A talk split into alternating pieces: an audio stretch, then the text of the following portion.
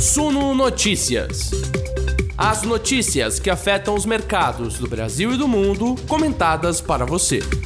Bom dia, galera. Dia 30 de junho chegou o último dia do mês. Será que o mês de junho será o pior mês para a Bolsa Brasileira desde o mês de março de 2020? Se o mês terminasse ontem, era este o título que o mês de junho de 2022 mereceria. A questão é o que vai acontecer nesta quinta-feira. Olhando para o exterior, não parece vir grande ajuda. Futuros de Nova York, bolsas europeias operando em queda, o risco de recessão puxa para baixo os principais índices acionários do planeta. Aqui no Brasil, o dia de acompanhar a votação da PEC dos combustíveis, inclusive aquele trecho que falava de estado de emergência, deve, deve ser modificado. Tamanha, é, tamanha confusão que essa história gerou. Agora, no começo dos negócios, a gente olha para os dados de desemprego no Brasil, que vão sendo divulgados pelo IBGE. O mercado espera uma redução da taxa de desemprego no país a 10,2% no trimestre encerrado em maio. A gente já abre a nossa conversa de hoje falando sobre isso. Para vocês que estão nos acompanhando pelo YouTube, fiquem à vontade, sejam todos muito bem-vindos. Curtam o nosso conteúdo aqui literalmente e figurativamente também. Literalmente deixando o seu like, nos ajudando muito, se inscrevendo também no nosso canal e compartilhando o conteúdo. Para quem nos acompanha pelas plataformas de áudio, o caminho é o mesmo. Like de um lado e seguir o perfil do Sul Notícias de outro. Um ótimo dia para vocês, o nosso noticiário de todas as manhãs, para deixar todo mundo bem informado antes da bolsa abrir, começa agora.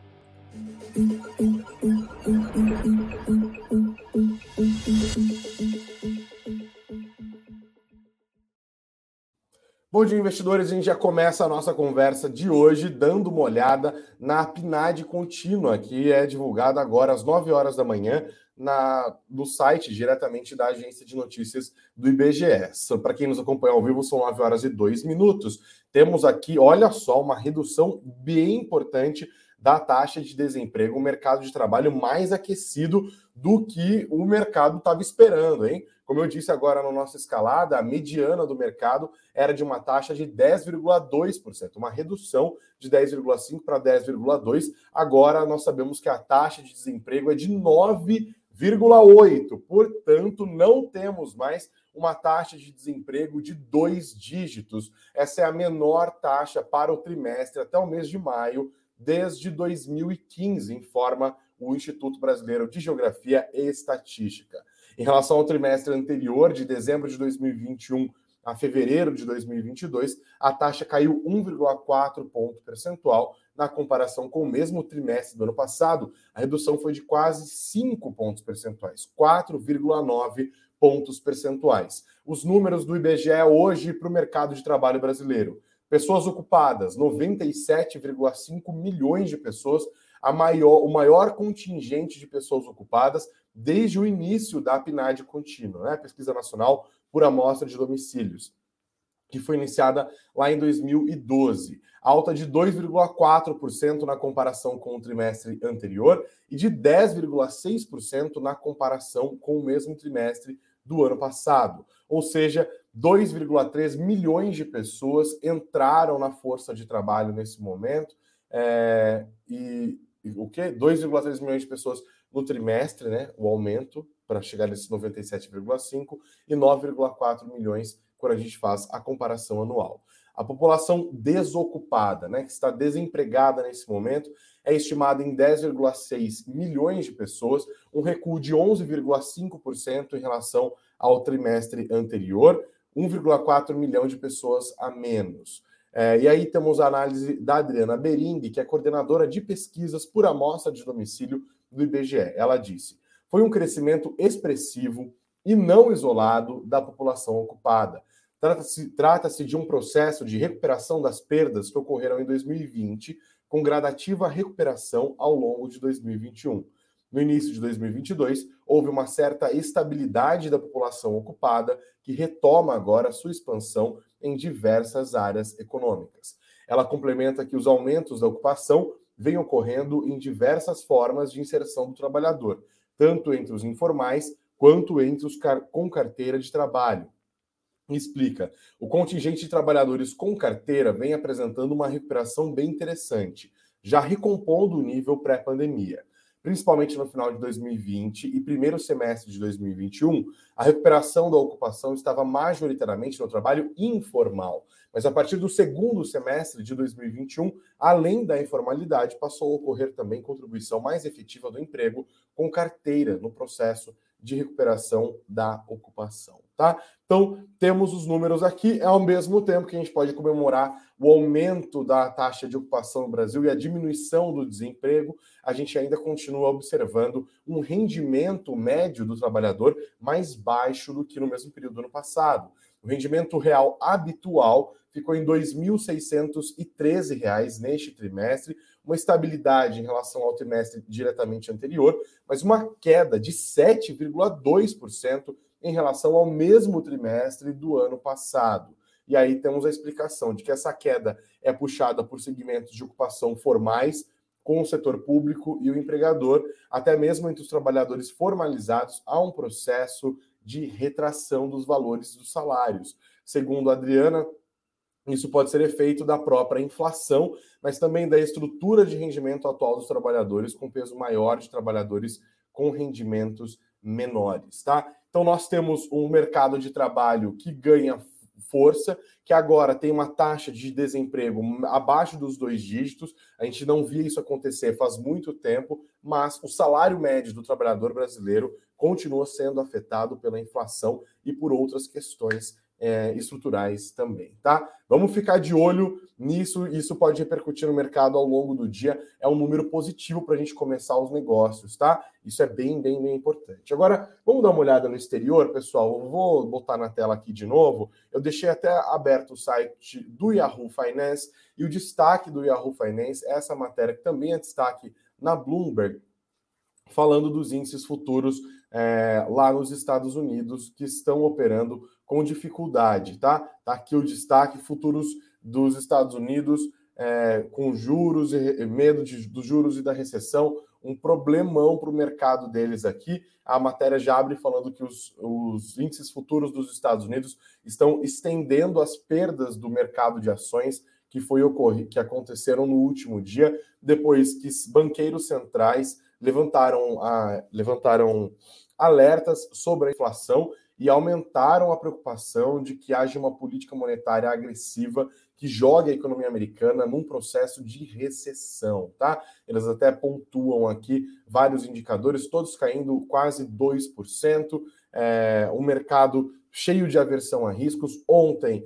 o Banco Central americano pronunciou-se por meio do, Federal, do próprio presidente do Federal Reserve que é o Jerome Powell, ele falou que esse processo de alta de juros nos Estados Unidos deve acontecer, mas não sem dor para a atividade econômica, o que aumentou de fato a preocupação de que os Estados Unidos entrem num processo recessivo. Os banqueiros centrais da Europa também falaram, houve algumas sinalizações importantes. O mercado também entendeu aquilo como uma sinalização de que os juros devem continuar a subir. Isso continua a pegar no preço dos ativos já nesta quinta-feira, tá? A gente continua muito atentos a isso, porque isso com certeza influencia o Ibovespa. A gente tem visto o Ibovespa andando coladinho nas bolsas em muitos dias e às vezes as, a gente só se descola basicamente por conta dos efeitos das commodities, tá? Commodity pesa muito para a gente, diferente dos índices lá de fora. Então, isso é um problemão para a gente observar o começo dos negócios nesta quinta-feira. Um outro destaque que eu queria trazer para vocês é justamente essa entrevista que está no Valor Econômico do economista-chefe do Citi para a América Latina, falando sobre recessão, mas não só olhando para os Estados Unidos, não só olhando para a Europa, mas também olhando aqui para o nosso continente, tá? Até a matéria abre falando: o Brasil e outros países da América Latina devem voltar a enfrentar um cenário de recessão entre o fim deste ano e o começo de 2023. É, e aí tem a explicação, né? A primeira pergunta é como ele avalia, ele é o Ernesto Revila, né, economista-chefe da América Latina do Banco City. A reportagem pergunta para ele como que ele avalia a conjuntura econômica atual para Brasil e América Latina. Ele diz que o mundo está complicado, que estão acontecendo muitos choques ao mesmo tempo, que cada um desses choques sozinho já seria suficiente para gerar incerteza, mas temos ao mesmo tempo mais de um.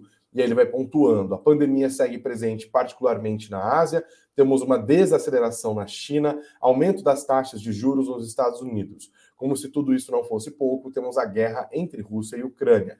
Neste contexto, os mercados emergentes enfrentam desafios adicionais porque têm problemas internos, com incertezas políticas e um incremento importante nos preços de energia e alimentos, o que aumenta a pressão política em qualquer país, ainda mais nos emergentes. E aí, sobre a recessão, ele diz: em um entorno de condições externas mais adversas, a região, a América Latina, dificilmente escapará principalmente sem uma alternativa de crescimento doméstico crível, o que não existe atualmente na América Latina. Se observarmos os países da região, praticamente não há reformas em discussão para incrementar o crescimento. Até dizem que vão fazer algo no âmbito fiscal, mas os países ainda não estão criando narrativas para atrair investimentos ou para melhorar o clima dos negócios. Bom, falando de âmbito fiscal, é bom lembrar que hoje o mercado espera a votação da PEC dos combustíveis também. Tá? Ontem nós conhecemos o, o texto, ele foi apresentado pelo relator, o senador Fernando Bezerra. A PEC assustou um pouco o mercado, nem tanto pelos valores que ela calcula que o governo vai ter que gastar, cerca de 39 bilhões de reais, 38,8, mas porque a PEC incluiu uma cláusula ali de decretação de estado de emergência, o que é uma maneira do governo driblar a lei eleitoral e poder gastar um pouco mais é, nesse momento, tá? Na verdade, essa PEC, investidores, ela representa um rombo em várias questões, né? Primeiro, na lei de responsabilidade fiscal, que estabelece a compensação ali. Nesse caso, ela dribla essa lei estabelecendo é, não um gasto, tempo, um gasto permanente, mas um gasto temporário. Ela também dribla o teto de gastos, porque o governo vai gastar mais do que a regra estabelece, a regra que limita os gastos do governo à inflação do ano anterior e ela também dribla, por meio da decretação do estado de emergência, a lei eleitoral que proíbe que o governo crie novos benefícios em ano eleitoral, tá? Então a gente está falando de um triplo, é, um, um, um, triplo do twist carpado aqui do governo. E essa história do estado de emergência gerou bastante apreensão entre os investidores ontem e, no final das contas, deve ser retirado do texto da PEC dos combustíveis. A matéria está no nosso site, no suno.com.br barra notícias, suno.com.br barra notícias, e eu leio junto com vocês. O relator da proposta de emenda à Constituição dos Combustíveis, senador Fernando Bezerra Coelho, afirmou que vai tirar do texto um trecho que causou dúvidas sobre o alcance do estado de emergência nacional que é decretado na matéria para viabilizar a concessão dos benefícios sociais às vésperas da eleição. Ele disse: a não aplicação de qualquer de qualquer vedação ou restrição prevista em norma de qualquer natureza. É... Gente, ficou confuso o trecho aqui, hein? Vou refazer. É, o trecho agora deve ser suprimido dessa lei, tá? Lembrando dessa, dessa PEC. Lembrando de novo, a lei eleitoral impede ampliação ou adoção de benesses em ano eleitoral. Os senadores Randolph Rodrigues, que lidera os oposicionistas, e Jean Paul Prats, líder da minoria no Senado, pediram o adiamento da votação da PEC para analisar melhor as consequências do estado de emergência. Mas o Bezerra rebateu as críticas e disse que os efeitos do estado de emergência ficarão circunscritos às medidas contidas na PEC. O que o mercado temia é que esse trecho confuso, de redação confusa, permitisse que o governo fosse além dos benefícios que já estão sendo estabelecidos na PEC dos combustíveis. Aí o Fernando Bezerra falou: não, a gente vai ficar mantido nessa história aí, por isso a gente vai modificar o texto, tá? Bom, acompanharemos isso ao longo do dia. A votação deve acontecer hoje às 4 horas da tarde. Não sabemos quanto tempo vai se estender. Essa primeira votação é no Senado Federal, depois deve ir para a Câmara Federal, se tudo correr como o governo espera que corra. O governo quer aprovar uma PEC rapidamente para conseguir liberar esses benefícios. Quais são os benefícios? O Auxílio Brasil, que hoje é de 400 reais, passa para 600 reais.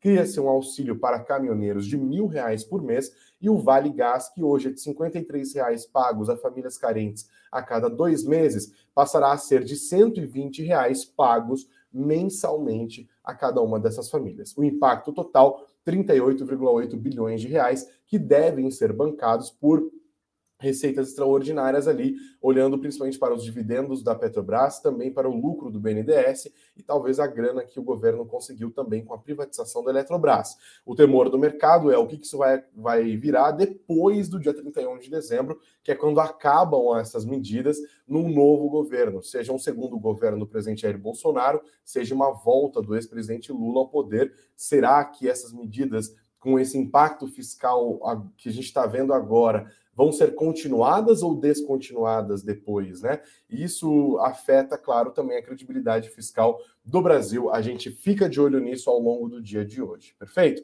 Vamos dar uma olhada como que estão os indicadores neste momento, é, para a gente não se perder do noticiário. Teve o RTI também, gente, que é o relatório trimestral de inflação do Banco Central, divulgado com super atraso. É, eles divulgaram várias projeções, mas eu não consegui ver isso agora. Ao longo do dia, isso pode fazer diferença também, mas é improvável, porque já tiveram vários dados antes, tá? O dólar amanheceu em alta de novo. Agora a cotação da moeda americana é de R$ 5,22, uma alta de 0,55% neste dia de aversão a riscos, tá? O Ibovespa futuro, como estamos neste momento aqui, o Ibovespa futuro já abriu logo em queda de 0,93% e depois acelerou. Nesse momento, o Ibovespa futuro vai caindo mais de 1%, de novo abaixo dos 100 mil pontos. Cenário cheio de. Nossa, rapaz, o, o dia não parece é, um dia muito auspicioso para quem está animado né, com é, a expectativa de que esse mês recuperasse um pouco das perdas, tá? Quero rapidamente puxar algumas coisas sobre as empresas aqui também para a gente não se perder hoje. Lembrando que a gente pode ver alguma repercussão ainda sobre a Caixa Econômica Federal. Ontem, Pedro Guimarães anunciou sua renúncia ao cargo depois que ele foi acusado de assédio sexual por várias funcionárias da Caixa. Um processo corre em sigilo no Ministério Público Federal e um outro processo foi aberto no Ministério Público do Trabalho. Ele pediu demissão e foi substituído por Daniela Marques, que era secretária do Ministério da Economia muito próximo ao ministro Paulo Guedes, tá? Uma vitória dupla para o Guedes ali, né? Porque o Pedro Guimarães frequentemente era apontado como uma pessoa que queria o cargo do Guedes no eventual segundo governo do presidente Jair Bolsonaro, e mesmo durante esse primeiro governo, naqueles momentos em que especulou-se sobre a saída de Paulo Guedes, o Pedro Guimarães sempre foi citado como um substituto pela sua proximidade do presidente Jair Bolsonaro. Mas é justamente essa proximidade entre Pedro Guimarães e Jair Bolsonaro que fez com que houvesse uma pressão política para que o Pedro Guimarães deixasse a presidência da Caixa assim que essas denúncias vieram à tona. Portanto, a Caixa Econômica Federal começou a quarta-feira com o presidente e agora começa a quinta-feira com uma outra presidência, Daniela Marques, tá? A gente presta atenção hoje também nos papéis da Suzano, que podem reagir à notícia de que a empresa celebrou o contrato de compra e venda para aquisição da totalidade das ações de emissões da Caravelas Florestal. O valor dessa, dessa operação é de 336 milhões de reais. Eles vão ser pagos de uma vez assim que forem verificadas todas as condições do negócio, incluindo a aprovação pelo CAD, tá? Presta atenção nas ações da Suzano hoje, bota a lupinha ali. A gente também presta atenção no que acontece hoje com a Cogna, isso porque o Conselho de Administração da empresa aprovou a emissão de novas debêntures. Essa é a oitava emissão de debêntures da Cogna no valor de 500 milhões de reais, tá? Debêntures não conversíveis em ações da espécie quirografária. Então, mais 500 milhões de reais no caixa da Cogna por meio dessa emissão de dívida. Vamos ver se isso afeta também as ações da empresa ao longo desta quinta-feira, tá? A Localiza e a Unidas também ficam no radar dos investidores. Eles informaram a relação de troca final de ações depois que os negócios forem combinados. Os acionistas que hoje têm papéis da Unidas vão receber para cada ação ordinária 0,43 ações ordinárias da Localiza. A relação de troca final reflete esses ajustes decorrentes das declarações de proventos das companhias. Lembrando que tudo já foi aprovado pelo CAD, beleza? É, esses são alguns destaques do mundo corporativo de hoje, para a gente não se perder. Os juros futuros nesse momento estão operando perto da estabilidade, nenhum grande susto depois do RTI. A RTI ficou, inclusive, mais enxutinho, porque os funcionários do Banco Central continuou em greve, né? Então a gente está com menos informações do que a gente teve nos últimos dias. É isso, pessoal. A gente tem que ficar esperto. Lembrando que, olha, ontem o Ibovespa caiu 0,96%. Foi uma queda bem razoável, considerando que o índice já está bem barato é, nos últimos dias, e o acumulado no mês, até o fechamento de ontem, era de 10,53%. Se ele tivesse terminado assim ontem, o mês de junho tornar-se-ia o pior mês para o Ibovespa desde março de 2020, quando houve os impactos iniciais da Covid-19, tá? Em abril, a nossa bolsa caiu 10,10%. A questão é se hoje, nesse último pregão de dois, de, do mês de junho, a nossa bolsa vai conseguir se recuperar ou se ela vai afundar um pouco mais e esse vai se tornar o pior mês do ano até o momento. Tá? Até o fechamento de ontem, o Ibovespa acumulava uma queda de 4,96%, 5% ali no arredondamento. Quando a gente olha para a semana, até quarta-feira, a alta era de 0,96%. Ainda sofrendo, mas subindo na semana. Se cair esse 1% de hoje aqui, vai tudo para o negativo. É um saldão que não acaba mais, né, investidores? continuaremos todos sempre muito espertos nesse noticiário. Para você, muitos bons investimentos, muito dinheiro no bolso, bons negócios. A gente volta a se falar hoje às 19 horas ou a qualquer momento em que for necessário um breaking news. Fica de olho no exterior, fica de olho na votação da PEC dos combustíveis e fica de olho no noticiário corporativo e também, claro, no nosso site, no suno.com.br barra notícias, suno.com.br barra notícias, tá bom? Bom dia para vocês, bons negócios, até mais, gente!